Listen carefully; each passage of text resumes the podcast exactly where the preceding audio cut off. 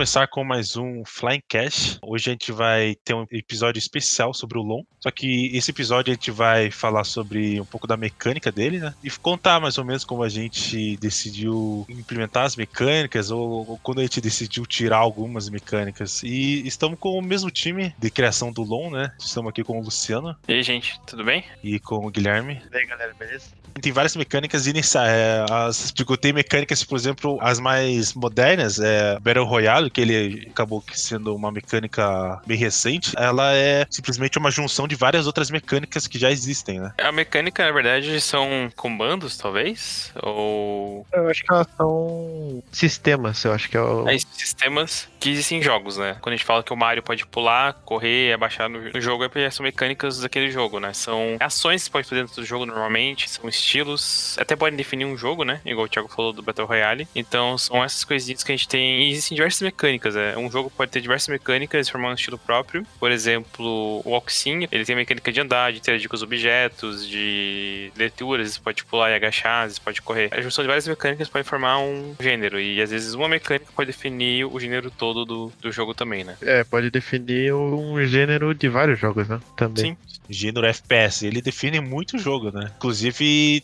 tem fãs daquele gênero também, né? Tem um nicho para aquele gênero. Eu acho meio difícil um jogo ter só uma mecânica, né?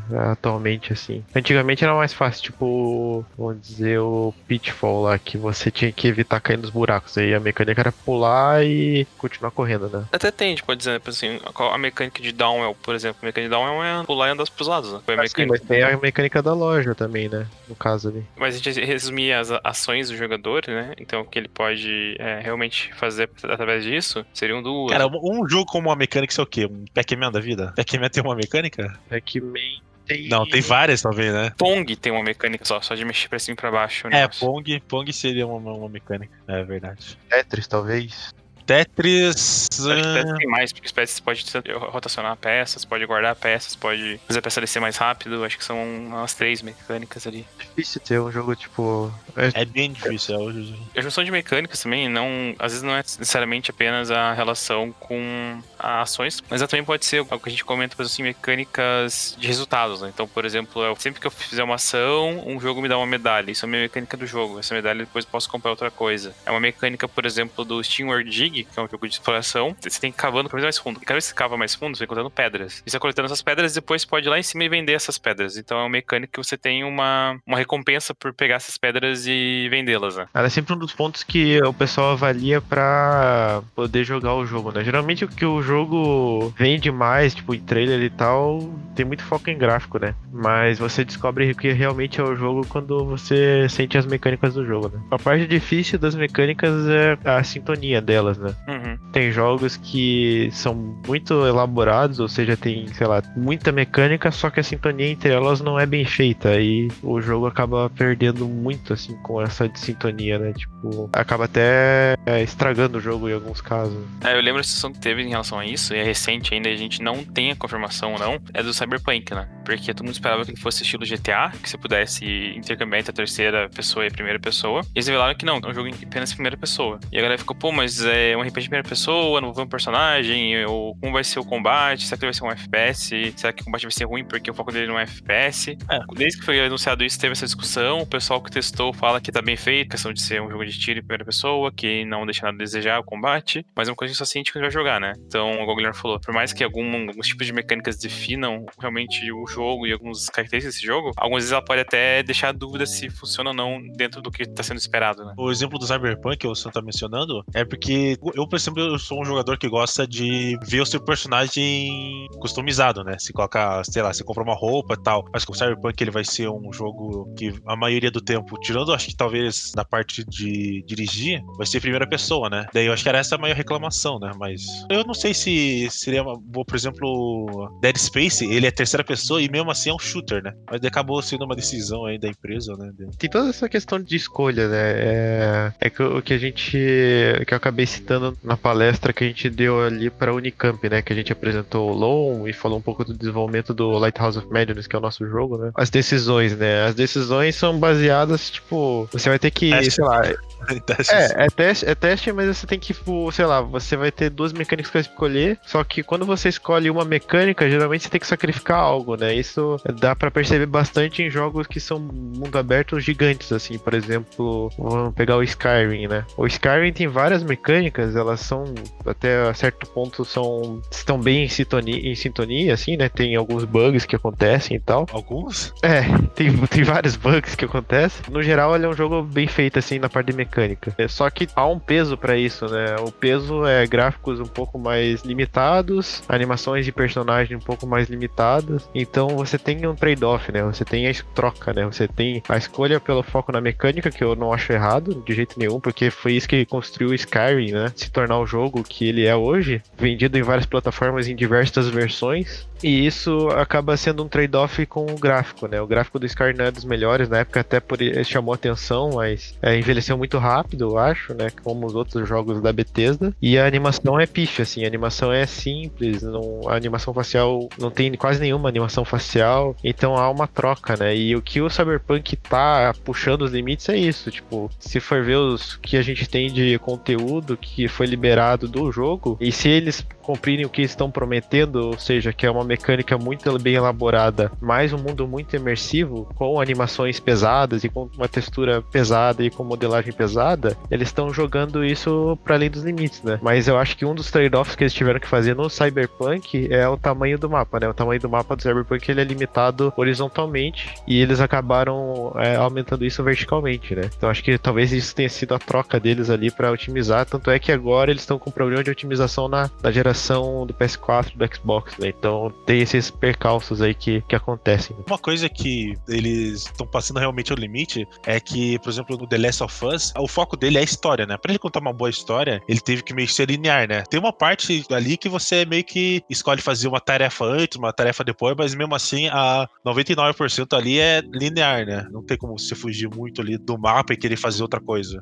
Já no Cyberpunk, ele também que o, o foco totalmente é ele quer contar uma história incrível né? Tá no estilo GTA, né? Vai deixar ele bem livre, você pode fazer o que você quiser antes e tal, então é um desafio bem grande, eu acho. É, e essa questão de, de ser um mundo aberto e tem várias mecânicas, tem o risco, se você não planejar muito bem o mapa, daí isso é outra questão, mas eu vou inserir ela aqui brevemente, que é você elaborar o mapa de um jeito que a pessoa raramente acesse um ponto que você acha interessante do jogo, né? Que você espera que o cara vai fazer, mas o cara nunca viu, né? É, tipo, às vezes os caras inserem mecânica que você só descobre no final do jogo, assim, porque você tomou um, um caminho padronizado, sabe? E isso foi engraçado, que foi uma crítica que o Baldur's Gate 3 e a, o time, o time, o time de desenvolvimento lá criou uma mecânica no menu para você criar o um personagem, né? Colocou um monte de opções e tal, e daí eles têm o, eles têm um sistema de big data no jogo e eles conseguiram recriar mais ou menos o personagem médio, né, de todos os, os jogadores, né? Tipo Tipo, pegou mais ou menos todas as customizações que fizeram de personagem de todos os jogadores e fizeram uma pessoa. E daí, tipo, os caras, os criadores do jogo reclamaram, tipo, parabéns comunidade, vocês criaram o Vault do, El do Elder, né, do Fallout, assim, padrão. Então, tipo, um cara branco com cabelo preto com altura média, assim.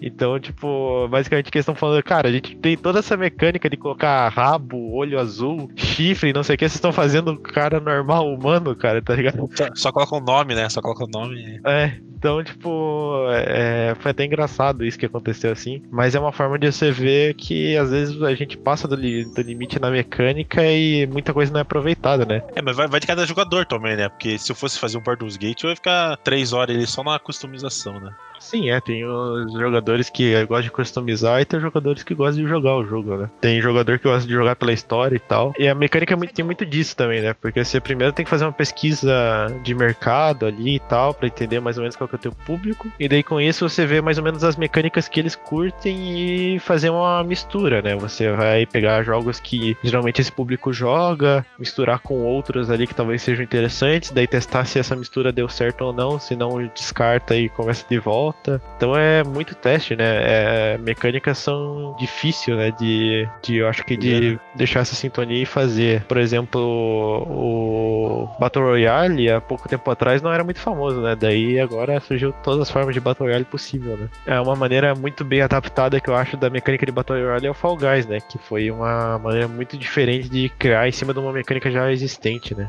Uhum. Eu tava pensando aqui, quando a gente tava falando, que assim, a gente consegue até, igual a gente comentou no começo, a gente consegue definir é, certas coisas através da mecânica, né? O Guilherme falou uma coisa que ele falou, tipo, sobre a gente entender as mecânicas do jogo e como ele vai funcionar. É uma coisa que pra gente no, no long, não, não sei se foi um desafio, mas foi uma coisa que ela foi meio se moldando conforme o jogo sendo criado, né? Pra gente que a gente começou a desenvolver jogo agora e tal, é, primeiro que tem, a gente tem que sempre testar a hipótese, né? As mecânicas são hipóteses, né? O primeiro passo é tentar saber se a gente sabe fazer aquilo, né? Se a gente consegue fazer aquela mecânica, né? É o primeiro passo. Daí, se a gente sabe, se a gente descobre que a gente consegue fazer aquela mecânica, a gente passa pro teste, né? Então, como a gente tá no início, tem esses, esses dois passos que tem que dar para criar mecânica, né? Então, teve, teve uma mecânica que a gente tava pensando para colocar no long, que era o point click, não sei se é uma mecânica teleporte, assim, como que como é que é? É, mas point click mesmo. É, uma máquina point click onde a gente, ao invés de ter o movimento padrão do jogo, né, você anda e tal pelo mapa, a gente tava querendo meio que você clica no certo local e você dá um teleporte ali, né? A gente tinha pensado inicio, inicialmente nessa mecânica porque a gente tava querendo evitar vários problemas futuros, né? Porque como a gente tava querendo, a gente tinha uma ideia inicial, o Long, ser um jogo muito mais curto,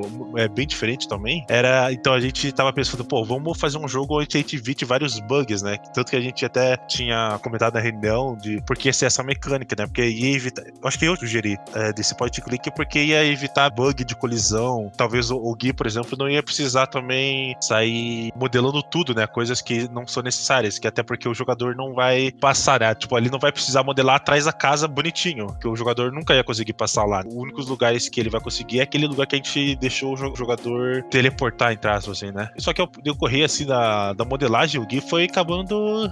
é, acabando mostrando todo o seu. Como que é? Seu potencial, seu potencial ali. Saiu fazendo uma puta ilha e tal. E, e acabou a gente pensou no, mais pra frente que seria um desperdício, sabe? Tudo aquilo que o Gui tinha colocado, aquela, todas aquelas árvores, planta, as partes rochosas, todos os detalhes ia ser meio que um desperdício, né? E daí no final é a gente também a mecânica de andar também é mais simples no final, né? Também só caminhar, colisão assim, a gente pode achar um bug no futuro assim, mas não vai ser tão complicado de arrumar. É, colisão não é uma coisa que vai atrapalhar muito assim o a gente tinha uma percepção que a gente, por exemplo, se a gente deixasse o jogador solto, seria muito difícil calcular esses negócios de colisão que evitar o jogador entrar nos objetos e tal, né? Sim. Só que a Unreal, ela tem um próprio calculador de colisão, né? Ele é muito automático. Então isso foi reduzido, esse risco foi reduzido bastante, assim. Acho que antigamente os jogos mais antigos a gente sempre ouvia falar, tipo, bug de colisão, né? O Fallout, o Skyrim, essas coisas, a gente sempre ouve falar, né, sobre colisão, né? O bicho bate ali na parede e sai voando 300 metros, sabe? É, é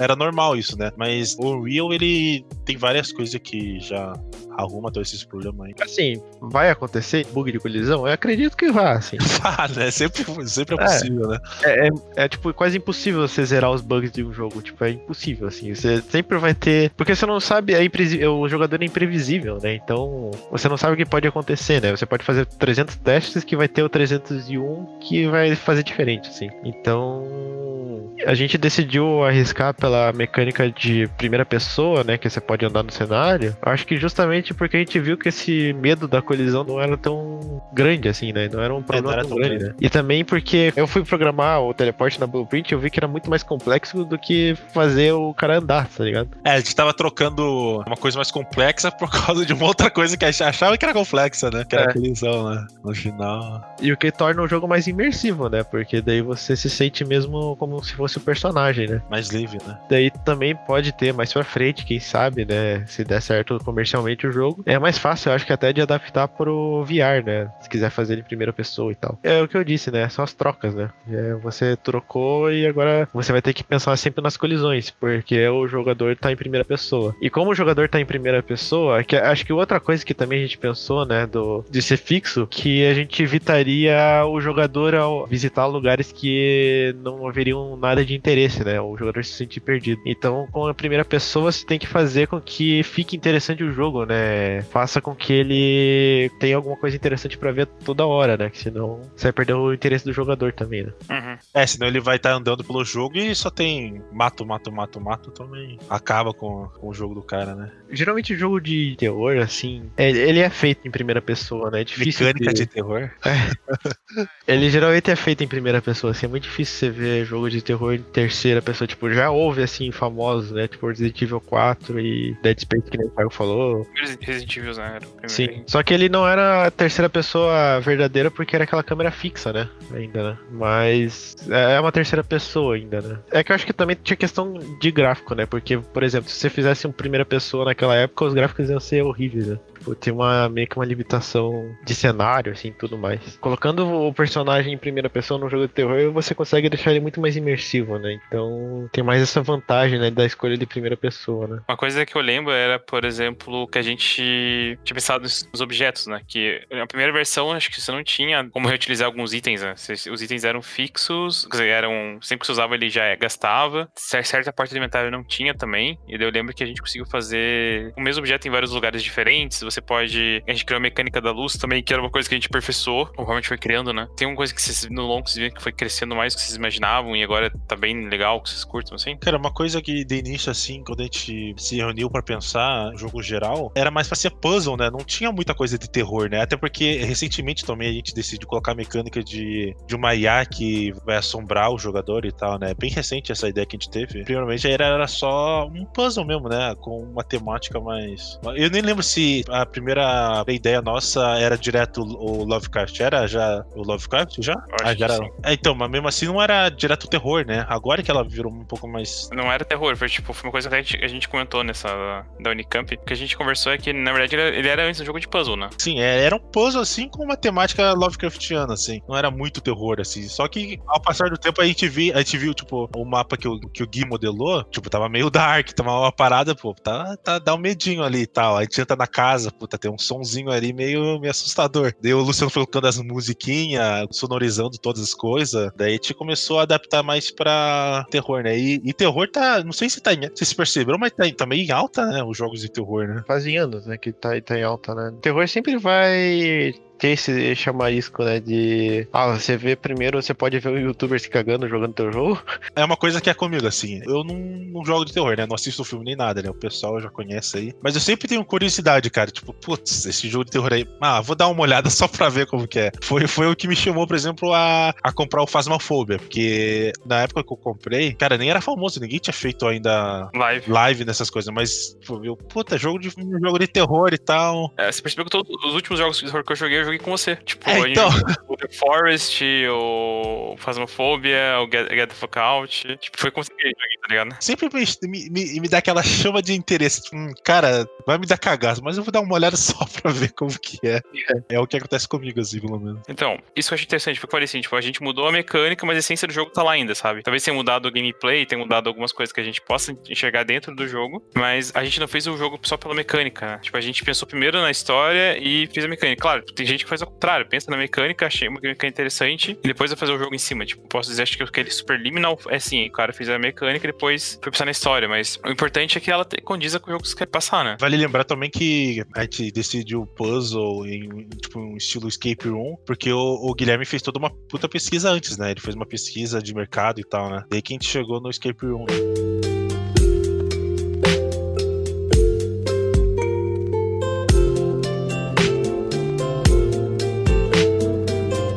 Agora que eu tô mais focado a- na programação da inteligência artificial, do que vai assombrar, perseguir o jogador, talvez seja a mecânica que eu mais me interesse aqui.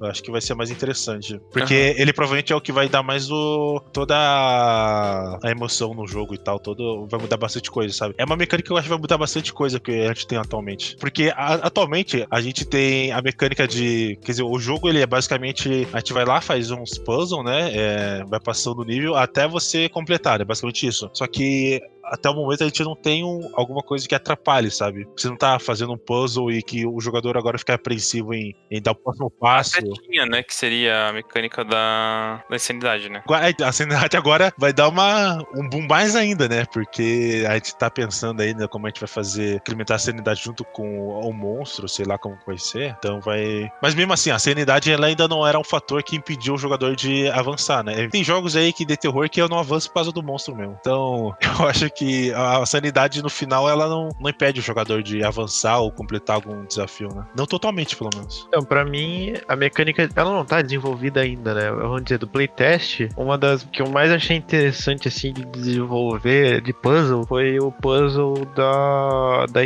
bastante. Eu acho que ficou de uma A forma. última que foi feita? É, eu acho que ficou de uma forma interessante, só tem que ver se a aplicabilidade dela é interessante, tipo, se é compreensível as dicas que são dadas no jogo e tal. Eu acho que é um puzzle interessante de mecânica que foi feito, né? Agora, eu ainda acredito que o, o diferencial do nosso jogo vai ser a mecânica de sanidade, né? Como que a gente vai desenvolver ela. Porque, por exemplo, a gente tem ideia de. Citando só algumas ideias, né? A gente tem ideia de que quando abaixa a sanidade a tal ponto, o Luciano trouxe uma referência de mudar o menu, assim, por exemplo, né? Alterar é, os botões, talvez, ou o que tá escrito, é, pra dar essa imersão maior, né? Que é uma coisa que o Kojima faz muito nos jogos dele, né? Que é quebrar a quarta barreira. Que ele faz no Metal Gear, na hora de do. Acho que no Metal Gear 1, eu acho. Você ia encontrar o Psycho Mantis, ele lia teu memory card, ou invertia os controles. Tinha uma mecânica no Metal Gear que, se você fosse. Não sei se já ouviram falar aqui, se você fosse envenenado por uma cobra, você entrasse no inventário, ele tem o personagem, né? O boneco do personagem. Se você ficasse girando ele por um bom tempo, ele ficava normal de volta, ele se recuperava.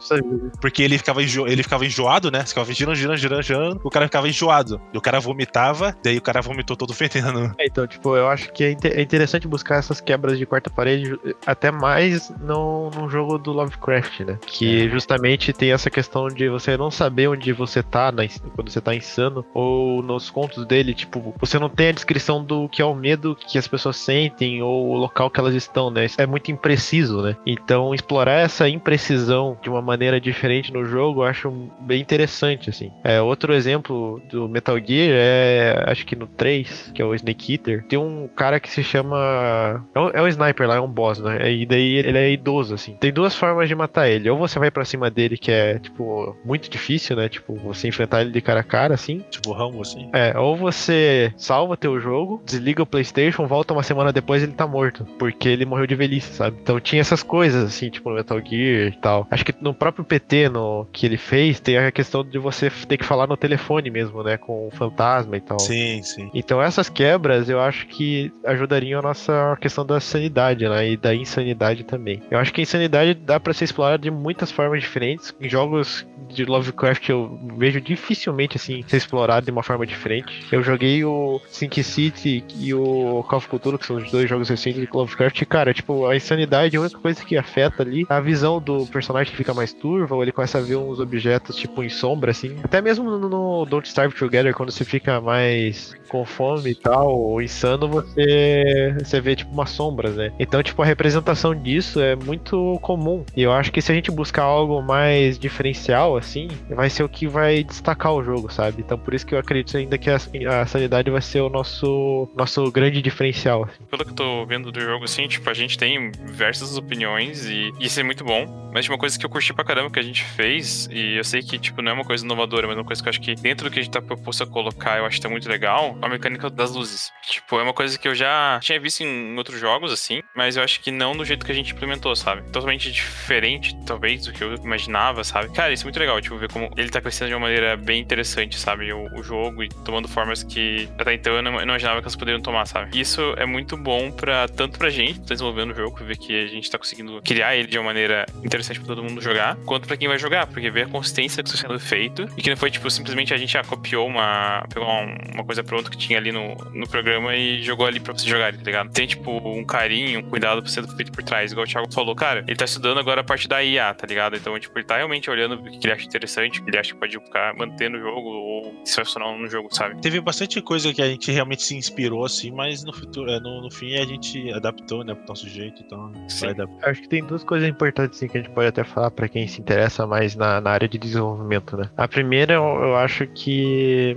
o jogo você só constrói ele fazendo, ou seja, é, você vai ter um planejamento de como vai ser o jogo, só que certamente esse planejamento que você fez no início não vai ser o resultado final, assim. Se for ter alguma coisa errada, né? Então, É, se for, provavelmente aconteceu alguma coisa errada, ou você não testou muito, ou você ficou muito preso ao planejamento inicial, né? tem várias vezes que aconteceu que a gente decidiu e tal, do nada o, Gui ou o Luciano me chamava assim pra, ó, tem essa ideia e tal, né? Acontece. Você tá, você tá tomando banho assim tem uma ideia, né? Sim. O importante é, tipo, beleza, não importa você ter ideia, assim, tipo, é. Na verdade, é importante você ter ideia. E o importante é, tipo, beleza, achou a ideia massa? Tem tempo pra testar? Então vai lá e implementa, testa, se der certo, continua com ela, se não der, não pode ter medo de cortar, né? Ah, sim. É, aquela da point and click. Era praticamente a mecânica principal do jogo, né? O jogo ia ser puzzle point and click, né? Alguma coisa assim, não era praticamente o nosso marketing do jogo? Era. Puzzle de point and click. Cara, teve que cortar, a gente não pode ter medo mesmo de cortar. E também, tipo, ressaltar que o, o caminho da construção de um jogo não é um caminho reto, né? É um caminho muito confuso. Então, por exemplo, tem horas que você vai estar desenvolvendo uma coisa, aí você tem uma ideia pra outra coisa, aí você começa a desenvolver aquela outra coisa e tal, e fica meio que uma confusão, mas no final acabam as coisas se alinhando, né? Só que sempre ao mesmo tempo você tem que tá-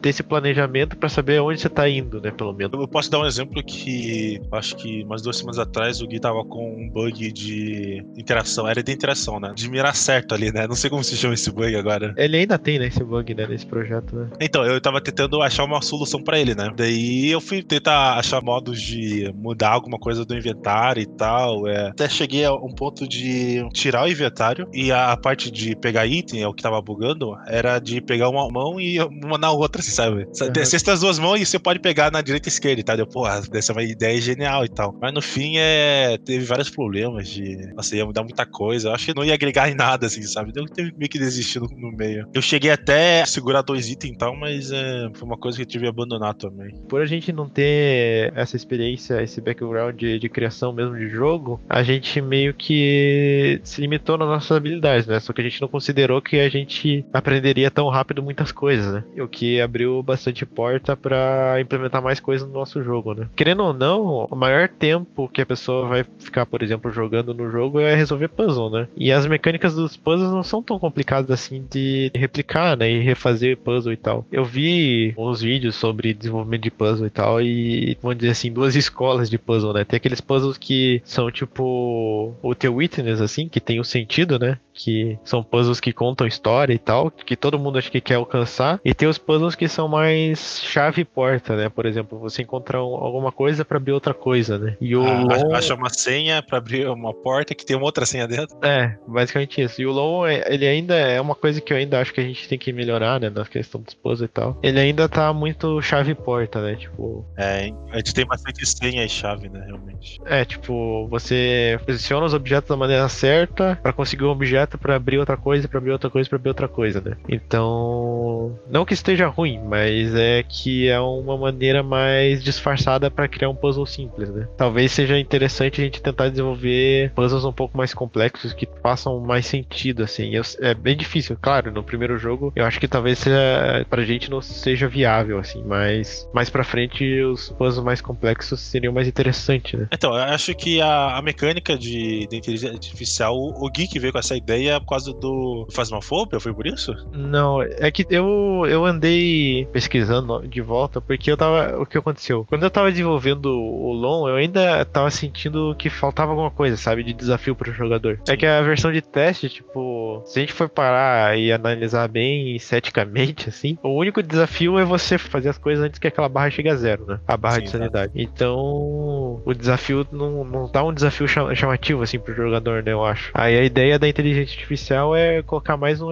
um desafio junto com as mecânicas que a gente tá pensando de ins- insanidade, né? De, é, sei lá, baixou até zero, a gente tem, até te citei pro Thiago e pro Luciano que eu pensei numa coisa que o Death Stranding faz, né? Que quando você morre, você não morre re- realmente, você vai pra um lugar e você tem que voltar à vida. Só que no Death Stranding é simples, tipo, você tem que encontrar teu corpo lá e tal. No caso da sanidade, seria algo, sei lá, ter que sair de dentro da tua mente, sabe? Da insanidade da tua mente, resolver algum tipo de desafio diferente, randômico, assim, selecionado no jogo. Então pode ter esses vieses, né? E a IA surgiu como complemento desse desafio mais físico dentro do jogo, né? Por exemplo, quando eu falei com o Thiago, eu acho que eu tinha falado, tipo, não somente perseguir, né? Ela, sei lá, pegar algum resultado. Atrapalhar algum... e tudo, né? É, atrapalhar nos puzzles, tipo, vamos dizer que você tenha que baixar duas alavancas em dois lugares diferentes. No espaço entre esses lugares é grande, então você tem que ir de um lugar pro outro. Só quando você chegou na segunda alavanca, a primeira levantou, sabe? Então, porque a IA foi lá e levantou a alavanca. Era tipo um jeito de deixar o puzzle simples, né? Aparentemente fácil de resolver, daí te adicionou uma dificuldade a mais que ele vai ter que resolver de outro jeito, assim, que não seja mais simples, né? É um obstáculo, né? É um obstáculo, isso. Tem que resolver a alavanca agora, ele vai ter que fazer uma outra coisa para pro cara não, não te atrapalhar, né? Coisa assim. É, a gente tá bem inspirado, tipo, eu acho que na inteligência artificial, principalmente do Alien, né? Claro, a gente sabe que a gente não é uma equipe de 300 pessoas que vai criar um jogo, mas a gente pode, vamos dizer assim, simplificar de um jeito que fique interessante a inteligência artificial do Alien, né? Porque também não vale a pena você criar uma inteligência artificial por criar, né? E a gente ainda tem que avaliar também, né? Vamos dizer assim, a gente coloca no jogo o jogador não curte a inteligência artificial, daí não, não tem sentido manter ela, né? É, pode ser que ela atrapalhe muito e o jogador não goste também, né? Sim, daí, sei lá, tem que rebalancear ela. Então entra toda uma outra questão, né? Mas é uma parte que eu acho interessante, assim. Talvez, sei lá, pode ser um bicho que persiga o jogador? Pode. Lá, ou será que pode ser o cenário, sabe? Imagine que o cenário seja inteligência artificial, sei lá, e começa a trocar as coisas, os caminhos e tudo mais. Então. Acho que, acho que nem vale a pena a gente falar o que exatamente é, mas a gente teve umas, umas ideias, né? Que não, não, necessariamente era um bicho e tal. É, que a gente quer deixar mais surpresa também, né? É. Porque vai fazer parte da história também, né? Sim. Então a gente tá nessa decisão, né? Que é, seria a inovação junto com esse sistema de insanidade, né? E, cara, bug com IA é a mesma coisa que você ter um jogador programado, né? Então pode ter bug de colisão, pode ter bug da IA ficar parada, assim, do nada. É. Eu lembro de um. Acho que foi o Resident Evil, esse novo aí, o 2, o remake que eu joguei, que tem a IA do Mr. X, né? Eu já encontrei ele parado, assim, sabe? Tipo, então, claro que vai ser um em um milhão, mas eu já encontrei ele parado, assim, sem fazer nada. Então pode acontecer, né? Porque ela é baseada em sensores e tudo mais. É, tá pensando na vida, né? Sim. Mas é, é mais um ponto, tipo, mais complexo que precisa tomar cuidado daí né, no desenvolvimento. Mas é uma mecânica que geralmente chama atenção, assim. Ainda mais para jogos de terror, né? Ou ter, um, ter alguma coisa ali que fique te atrapalhando e tal. Uhum. Cara, tem jogo que a gente gosta, mas tem mecânicas que a gente não curte dentro desse jogo, sabe? Por exemplo, eu vejo gente comentando, ah, eu gosto de, sei lá, Dead Cells, mas eu não gosto da mecânica dele de ser um roguelike, sabe? Uhum. Uma mecânica que eu odeio, cara, que eu odeio mesmo, é a mecânica. Na verdade, é um obstáculo que colocaram no jogo, né? É o deslize no Mario, cara. Puta merda, que coisa chata. Do 64, tá falando? 64? É, do, do Mario World. Mario World? Mario World? É, que daí, aquele do, do gelo? Não, não, Não, do, do gelo. Pô, quando você corre e você para, ele não para no lugar. Ah, para, ele tá, sim, sim. E às vezes você para e você cai, tá ligado? Uma coisa que irrita bastante, assim. É claro que é um desafio, eu entendo a questão de design ali. Mas é uma coisa que me irrita muito, assim, porque você sempre calcula em cair no lugar, aí de repente dá um deslize e você cai, assim, sabe? É uma mecânica que me incomoda, mas eu entendo a decisão ali. É, porque tem umas fases que você passa, tipo, com deslize, né? Você precisa do deslize, né? Mas o tempo todo realmente deve, deve ser chato, viu? É que daí você deixa um desafio também pro jogador, né? Tipo, é mais um desafio de controle, assim. Então, eu, eu entendo, assim, faz parte, eu acho que, que nem o Luciano falou, faz sentido pro mundo do Mario, sabe? Eu acho que se, se caísse no mesmo lugar que você caiu mesmo, ia ficar muito mais fácil, assim, o jogo. Um exemplo mais simples aqui, tipo, ah, eu prefiro jogar PUBG do que Fortnite porque não tem mecânica de construção. Ah, Tipo, Cara, esse é uma mecânica que eu não gosto, cara, de construir lá do Fortnite. E, tipo, cara, dá pra entender por que que a galera não curte, porque a galera curte, né? Tipo, se você tá na vibe ali realmente de ter o feeling da mecânica e entender que, pô, beleza, eu vou usar aquela mecânica a meu favor e de uma maneira interessante, beleza. Então, ah, prefiro jogar outro jogo do mesmo estilo porque a mecânica é diferente. Tipo assim, eu não curto muito Fortnite, mas entendo porque ele tá ali fazendo sucesso, sabe? Então são escolhas que você pode fazer dentro da mecânica do jogo ou do mesmo do estilo do jogo, mas o importante é que ela seja funcional e ela seja interessante, né? Se eu botar uma mecânica chata dentro do jogo, cara, eu não vou querer jogar esse jogo, sabe? Eu vou querer largar e jogar outra coisa. É todo esse teste que a gente fala que, tipo, a gente repete, é chato de falar, mas é que tem que ser feito realmente pra você não fazer chegar no dia e, tipo, entregar um jogo e, e reclamar que ninguém comprou, tá ligado? Porque você realmente só não entregou um jogo que tivesse aquela pegada. Tipo, a gente conversa bastante sobre isso, e os meninos, assim, sabe? Sobre qual jogo que você joga pra sempre, qual jogo que não sei o quê. E óbvio, a gente tem gostos diferentes, porque a gente, sei lá, a gente tem essa- esse costume de jogar coisas diferentes também, né? Mas a gente consegue ter uma discussão sobre entender o, o que faz um gostar do jogo e o outro não gostar do jogo, né? É importante saber o que cada jogo tá sentindo, curtindo e não insistir às vezes se a coisa não tá funcionando muito bem, né? É que você tá fazendo o jogo pros outros, né? Não pra você, né? Então. Não, tipo, você até pode fazer um jogo pra você. Eu acho que isso não é um problema, né? O problema é insistir em uma coisa que tá dando errado, digamos assim. O exemplo que a gente pode citar é o Ethan, da EA, né? Ah, o Ethan. Que a mecânica de voar era sensacional, tipo, que era o maravilhoso. Homem de ferro, né? É, que era maravilhoso voar no jogo, que era muito gostoso os controles, mas o resto, tirar no jogo era ruim, correr no jogo era ruim, fazer as missões no jogo era ruim, sabe? Achar a partida era ruim, era tudo. A partida era ruim e tudo era bugado, só voar que era gostoso. Então, aparentemente, eles tiraram isso e vão focar Era. em coisas que, tipo, vão refazer o jogo, né? Eles vão refazer o jogo e focar em coisas que possam assistir em cima disso. O próprio Rocket League, que tá de graça agora e foi um sucesso, ele veio de uma mecânica criada no PS3, um jogo que não foi tão famoso assim. Mecânica boa e simples do jogo. A mecânica boa era simples, era uma mecânica que fazia sucesso, eles refizeram o jogo de outra maneira, mais acessível, e lançaram o jogo. O próprio Titanfall ficou famoso por causa da mecânica. Tipo, eles criaram um jogo Battle Royale ali, o Apex, em cima da mecânica de tiro do, do Titanfall, correndo pelas paredes, usar os, os ganchos, né? Então, existem mecânicas que sim que geram essa. são boas e geram esse buzz em cima delas, como tem mecânicas ruins também, né? Então, isso que é é bom se pensar. Você gosta disso? Beleza. Mas ela tá ficando bom? Se tá ficando bom, continua. Se não tá ficando bom, repensa, talvez, tenta mudar alguma coisa ou outra. A evolução do jogo conforme você tá desenvolvendo ele, né? É aquela coisa, aquela famosa coisa que a gente fala, você só sabe quando você tá fazendo a coisa, sabe? Então, tipo, não tem como idealizar tudo isso e não botar no papel pra ver como vai ficar. Agora falando dessas mecânicas assim que. de mudança de série e tal, de, de jogo, né? Eu lembro de, de três, assim, que mais me afetaram. A primeira, eu jogava muito mais FIFA, né, antigamente, né? Agora eu, eu meio Joga que parei. FIFA. Ah, FIFA. E uma das coisas que mudava sempre, cara, que me enchia o saco, velho, que sempre mudava, todo ano era diferente, é a mecânica do cobrar pênalti, cara. Nossa, todo, Aham. todo ano mudava aquela desgraça. Aí, tipo, você treinava, ah, beleza. Mecânica desse ano é essa, eu sei agora cobrar pênalti fechou. Mecânica do ano seguinte é outra, assim, sabe? Você tem que se rea- readaptar e tal. E, tipo, era isso que o jogo tinha a oferecer de diferente, assim, tipo, é um jogo que se focou muito num modo de jogo que é o FUT, né? Que é o Ultimate Team, e escolheu aprimorar a troca de cartas e tal, ao invés de focar na gameplay, né? Que não muda muito desde 2000, e sei lá quando, assim, 2015 provavelmente. E uma coisa que também me deixa triste, assim, que eu até entendo a escolha da Ubisoft, mas é uma escolha que eu não gostei tanto, assim, é, mas eu joguei os jogos depois, foi a mudança total do Assassin's Creed, né? Que Assassin's Creed era um jogo totalmente stealth, não era o melhor dos stealth, mas era um jogo stealth, de assassino mesmo, e virou um RPG, né? Eu acho que por questões de mercado, assim, pra ampliar a base de fãs, né? Porque cresceu muito Assassin's Creed depois que foi mudado pra RPG ali no Origins, né? É uma mudança que eu, eu acho, tipo, ok, beleza, assim, mas eu acho que, que a gente tinha falado, assim, perdeu a essência do Assassin's Creed, sabe? Porque Assassin's Creed sempre foi vendido com algo que, tipo, era um, um assassino que se disfarçava ali no meio da multidão pra fa- matar os alvos e tudo mais, e agora virou um RPGzão, assim. Então perdeu muita essência do jogo, né? Pra mim, pelo menos. Tem vários motivos pra isso acontecer, igual que falou, desde motivos mercadológicos até motivos dentro da empresa, mudou a direção do jogo, mudou, sei lá, o diretor criativo, e isso afeta como o jogo vai se portar, né? Como que ele vai estar dentro. É igual tipo um filme, né? Se muda o diretor do filme, o filme que tá vindo em seguida é outro filme, não é o mesmo filme que a gente tá assistindo antes. Sim. Acontece, tipo, é dentro da indústria isso faz parte, né? O importante é saber se,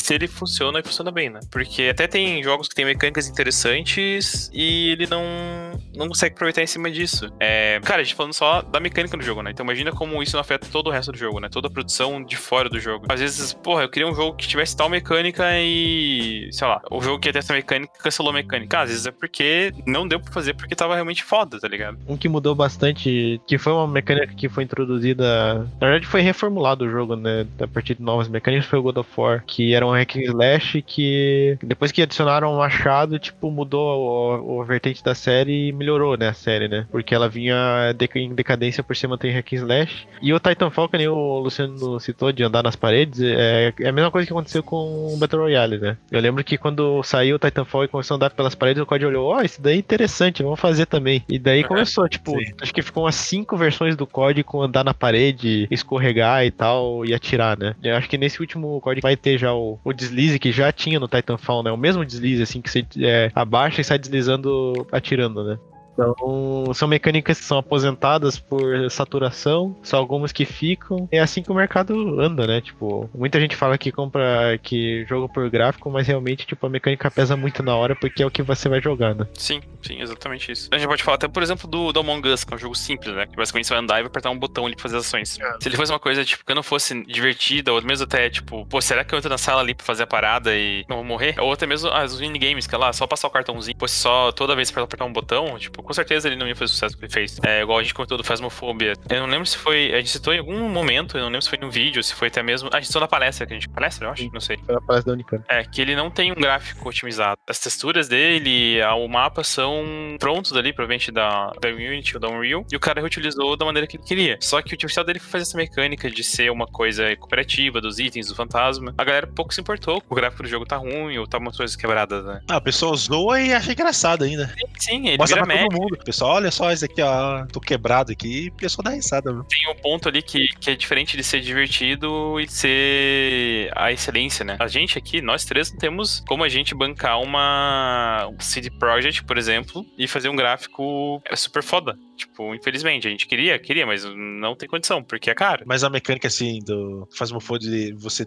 tipo, você não tem coluna, não atrapalha o, o, gameplay, né? Então. Exato, exato. É isso que eu falo. Tipo, a gente quer focar no que o jogador realmente vai poder olhar e sentir ali dentro de jogar nosso jogo, né? O Thiago, por exemplo, ele falou: Ah, eu nunca joguei, eu nunca consegui jogar jogo de terror, mas comecei a me interessar. Então, será que ele vai ser tipo, pra um jogo que é mais bonitão, um jogo que realmente vai dar uma sensação pra ele interessante de jogar jogo de terror e fazer ele. Cara, realmente não gostava de jogo de terror, mas esse me pegou de vez, sabe? Porque as mecânicas de jogo de terror geralmente são. É, ah, você vai explorando e tal, se o cara aparece, te mata de susto lá e tal. Pra mim, não consigo, cara. É esse tipo de mecânica, nem pensar. Mas se tiver uma mecânica, ah, um coopzinho ali, todo mundo vai procurar fantasma, tirar uma fotozinho, fala com o fantasminha, ah, daí tudo bem, daí. É, isso tanto, tanto assim, a gente pode até perceber isso, Thiago. Você chegou a perceber isso é. no primeiro jogo. A gente jogou terror, são cops, né? Sim, é, pra mim acho que tem que ser coop, cara. Eu acho que single player é bem foda.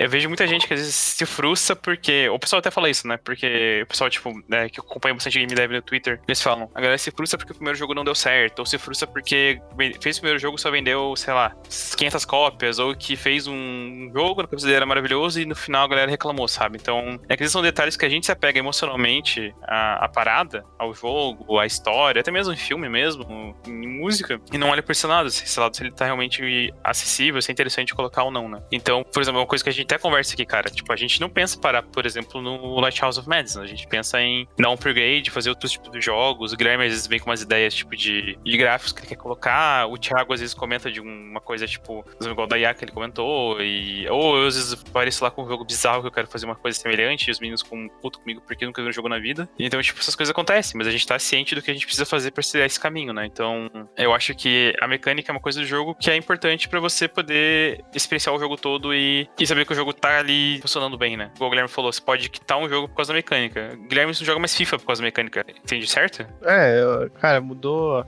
tanta tipo, coisa. Porque não muda nada, eu acho. É, não muda nada ou só pioram, né? E é porque, tipo, o meu problema com FIFA é que, é, diferente, eu não sou o jogador padrão de FIFA, vamos dizer assim. Eu sou o jogador que gosta do modo manager, né? Do modo treinador lá. E como eles não focam no desenvolvimento de, desse modo, tipo, ele foi meio abandonado, assim. Então, eu desisti, basicamente. Mas, por exemplo, assim, eu conheço o Guilherme hoje há 10, há uns 14 anos por aí, né, Gui? É, por aí, quase, quase 14 já. E, tipo, cara, eu nunca.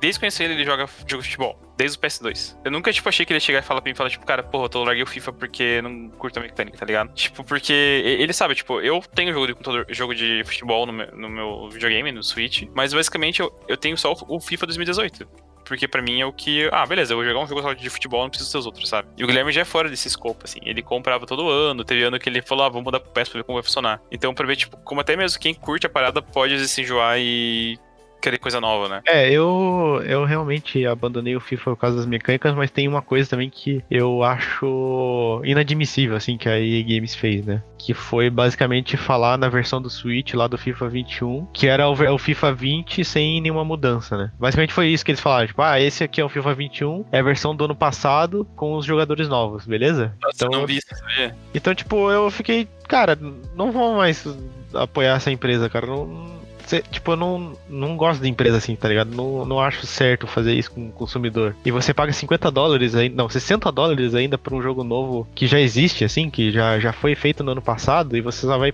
só vai pagar 60 dólares pra ter jogador novo? Ah, daí. V- Vamos ser sinceros, né? A a EA tá vacilando faz um tempinho já, né? Ah, sim, sim, tipo. Há um bom tempo. EA e Ubisoft, as duas lado a lado 80 km por hora. A Ubisoft, tipo, teve mais problema na gestão, né? Da, teve aqueles casos de assédio lá e tal, né? Agora, né? Sim. Mas isso são todas escolhas de mercado, onde que nem o Luciano falou, o pessoal às vezes foca mais no, no lucro ali, que é no, no- mais no multiplayer, vamos dizer assim, né? Que é onde realmente sai o dinheiro, né? Acaba deixando de lado essa questão de qualidade, né? E a, infelizmente a EA Games era uma, era uma empresa que eu gostava bastante, assim, né?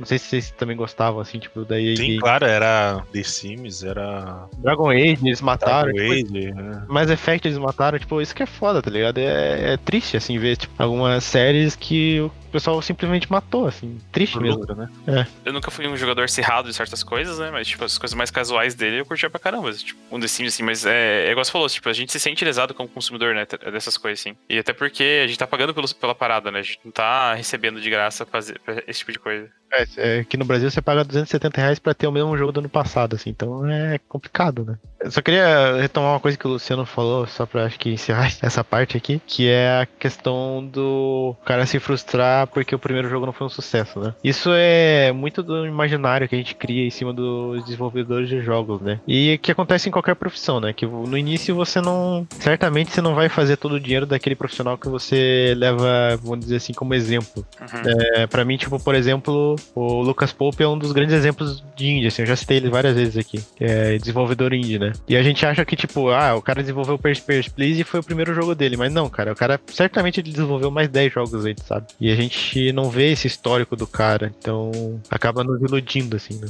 Tem, tipo, até, até aquela coisa assim que eu já vi alguns devs falando que é tipo, ah, esse aqui é um jogo pessoal meu, assim, sabe? Então, tipo, às vezes não parece tudo, às vezes é pra ele quer fazer, tá assim, tá com tempo livre, tá ligado? Tipo, que ele não vai lançar, ele não vai fazer, ou até mesmo a gente tem vários casos, tipo, de gente que trabalhava na indústria, tipo, se ela trabalhava em uma Yubi da vida e saiu pra. queria trabalhar no projeto pessoal, sabe? Então, tipo, tem inúmeros casos de pessoas que já fizeram jogos antes, mas às vezes tá como primeiro jogo porque mercadologicamente é o primeiro jogo, sabe? Na prática, ele já fez outro jogo, já estudou isso antes, assim. É, não sei, não sei se vocês já viram a, a história do- dos criadores do Angry Birds. Não, não vi, Thiago. É, os caras fizeram, tipo, mais de 50 jogos. E o último jogo que eles fizeram, assim, que era, tipo, pra falir, assim, tipo, ah, cara, não tem jeito. Esse vai ser o último jogo. Se não der certo, já era. Vamos, sei lá, aplicar no McDonald's, sei lá, qualquer coisa assim que acabou não dando certo. Assim, mas os caras fizeram mais de 50 jogos, assim, sabe? É, É louco, né?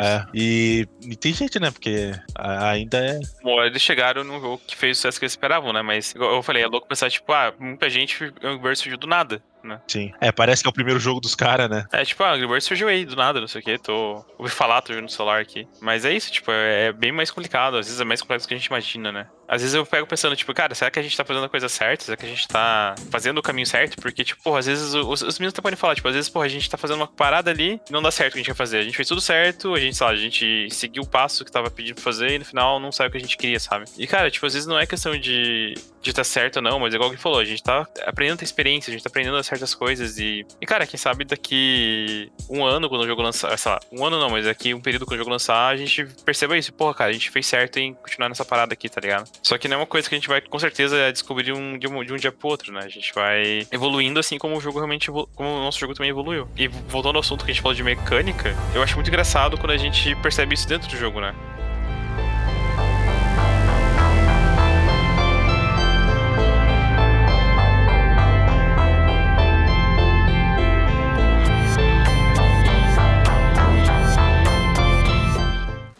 Então eu vou perguntar pra cada um sobre uma mecânica, sua mecânica favorita, assim, começando pelo, pelo Guilherme.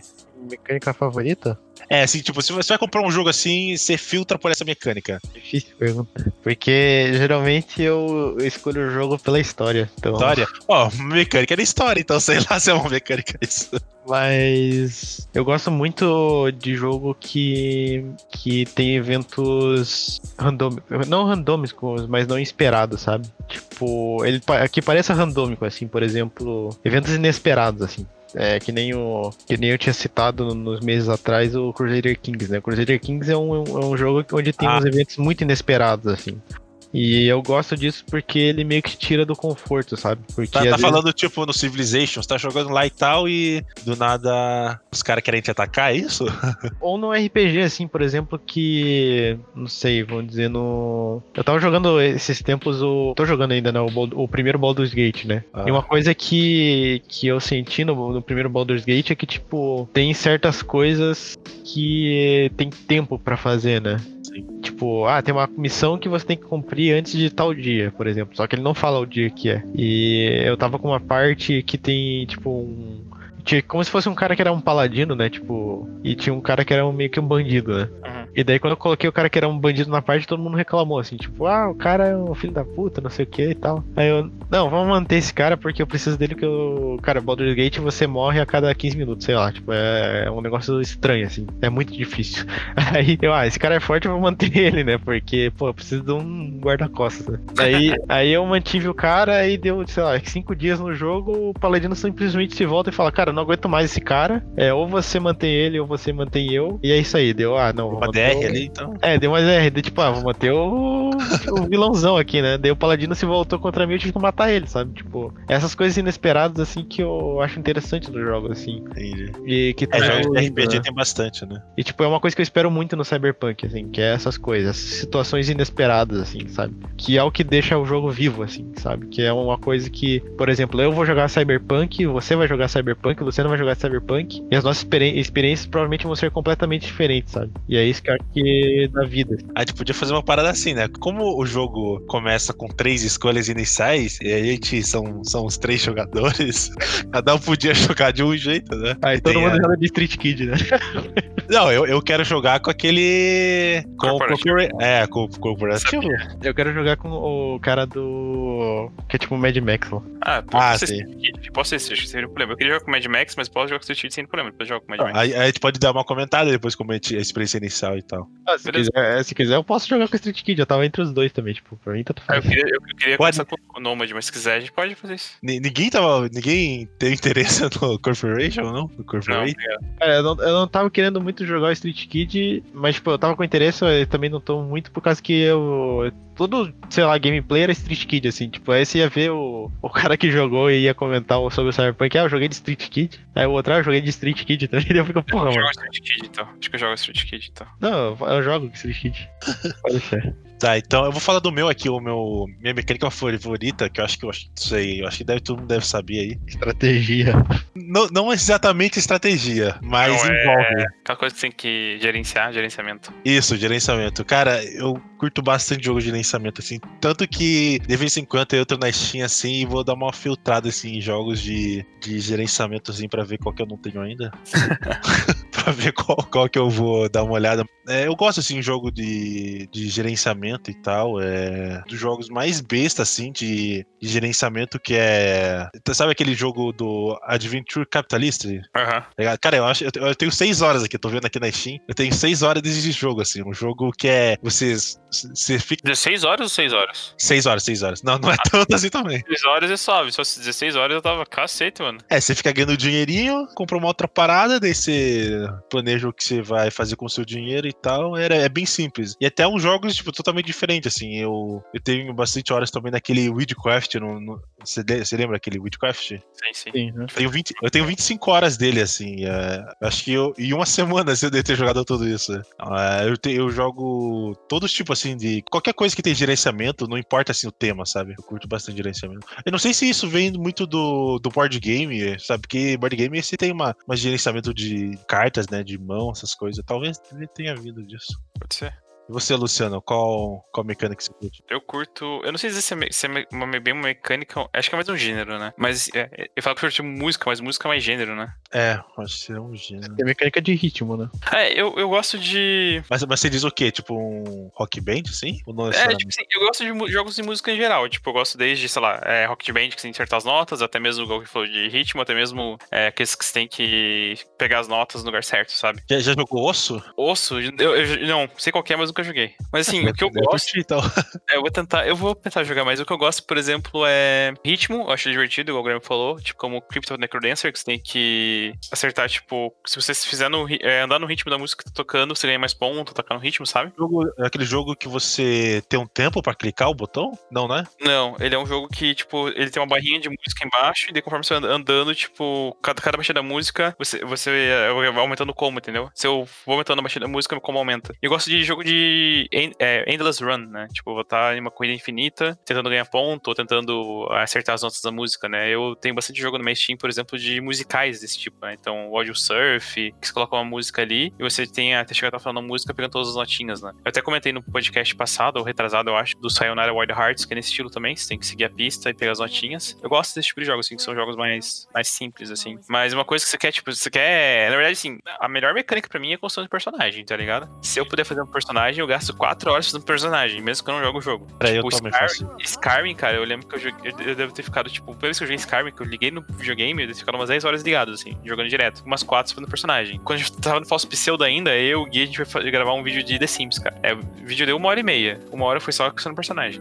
tipo, eu gosto muito, assim. Personalização, tipo, eu adoro. Não sei porquê, eu gosto muito. Tipo, The Sims é uma coisa que eu, às vezes eu ligo, eu faço personagem, construo a casa e não jogo mais. Você pode até ver, tipo, o Thiago comigo no GTA jogando. O Thiago lá tava com uma moto, uma casa gigante, 500 carros na garagem, e eu tava lá, tipo, com 500 tipos de cabelo, 500 tipos de terno, 500 tipos de camiseta, sabe? Meu dinheiro é tudo na Ah, customização. Nossa, é- uma coisa que. É verdade, uma coisa que. Quando eu fui jogar com o Luciano no GTA, a primeira coisa que ele queria fazer era cortar cabelo e comprar roupa. Que porra é essa? Eu queria fazer missão pra ganhar dinheiro.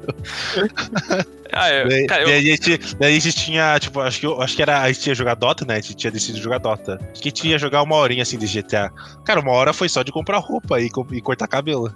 Não deu nem tempo de fazer missão. Então, é isso, tipo, eu gosto desse tipo de coisa. Ou até mesmo, igual você falou, tipo, se eu for entrar no GTA Online, com certeza que eu vou ver, tipo, que saiu de novo de customização. Eu lembro que a primeira vez que eu entrei pra fazer o personagem, fiz um personagem, eu acho que nem cheguei a fazer o tutorial, eu fui direto colocar tatuagem, colocar roupa, essas coisas. Eu gosto muito, sempre dizer porque eu gosto de ficar fazendo, tipo. Acho que se você me dá um clique em jogos da vida, eu vou lá na sessão de montar boneca e fico montando boneca a, a tarde toda, tá ligado? Deus, Deus que já alguém de vestir roupa aí, né? É, então é isso mesmo. Mas esse, esse do Thiago é até engraçado a história do GTA, porque na real foi. Eu e o Thiago a gente entrou, tipo, a gente entrou, sei lá, mais. Sei lá, mais 7 da tarde. A gente joga Dota tipo umas 8 e meia. É, tinha marcado pra jogar Dota, né, com o pessoal. E daí a gente foi fazer edição, daí o Thiago falou: ah, deixa eu trocar de roupa, eu quero trocar alguma coisa. Tipo, Não, não, não. Eu não ia trocar roupa. Eu tava com minha roupa de, de quarentena. Que eu, sei, eu só uso essa roupa de quarentena, usava, né? Daí você que falou que queria trocar. de- Ah, então eu vou, vou trocar também. aí a gente foi trocar. Aí tá eu e o Thiago na loja, tipo, pegando casaco, botando camiseta e tal. E daí, de repente, um cara chega atirando na loja. Só que quando o É. cara te loja no GTA, você não pode mais interagir com esses menus de. É, a loja fecha, né? É, aí basicamente tava o Thiago de bermuda e sem camiseta, porque ele tava com a camiseta, e eu Ah. tava com um casacão de, de couro, É, não, era de pele, era de pele. Tava, tava casacão de pele, tava aberto, tipo. sem camiseta também. Aí o Thiago começou a rir, pô, a gente, tá- a gente subiu na moto, na minha moto, que era uma moto, acho que tipo shopper, assim, e foi pra outra loja pra poder terminar de trocar de roupa, né? Daí o Thiago falou, pô, a gente parece um casal, acabou de sair da boate, não sei o que, não sei o que, né? Aí a gente tirou A o print, boate gay, né? cresceu muito, cara, tipo um casal que tava voltando pra casa de manhã, cara, tava bem engraçado.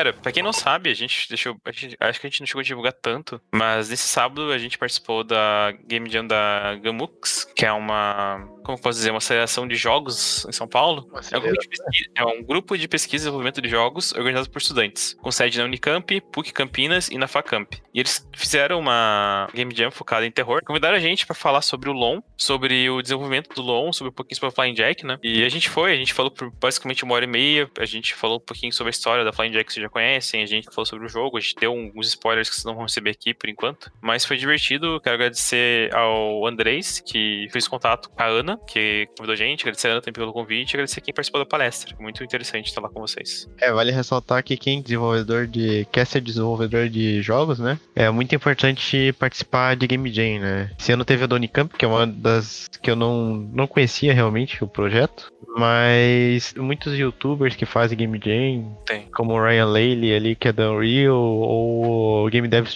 Toolkit também faz. Você pode encontrar a maioria delas na itch.io, né? Você pode encontrar lá. Tá no Brasil mesmo, né? Por exemplo, Sim. no, no, Global tem, Game Jam, né? é, você tem Game Jams brasileira rolando mesmo no, no itch.io, ou em alguns grupos do Discord, tem youtubers brasileiros que fazem Game Jam. Eu sei que tem, por exemplo, às vezes faculdades que fazem Game Jam, igual o Estado da Gamux, PUC aqui em Curitiba também É, fazia faz, a Game Jam. Então tem vários formatos de Game Jam, tem game online, tem presencial. Hoje, pre- online, por favor, não saia de casa fazer uma Game Jam. O importante é que você desenvolva ideias, né? A gente comentou até isso na- lá na. Parece que é tipo é um espaço pra você testar não só habilidade ou se o jogo funciona, mas testar ideias. Por exemplo, quando a gente participou da nossa primeira Game Jam, a gente testou nossa habilidade em Unity. Unity não, desculpa, na. Na Unreal. E foi um lixo, porque a gente não sabia nada em Unreal. Mas a gente aprendeu. Tipo, a gente aprendeu várias coisas que a gente tá utilizando hoje em dia pra fazer um long. Então, participe em Game Jam. Agradecer novamente a Ana, ao Andrés e todo mundo que assistiu a gente na, acompanhou a gente nessa, nessa palestra, nessa jornada ali na Gamux. É isso.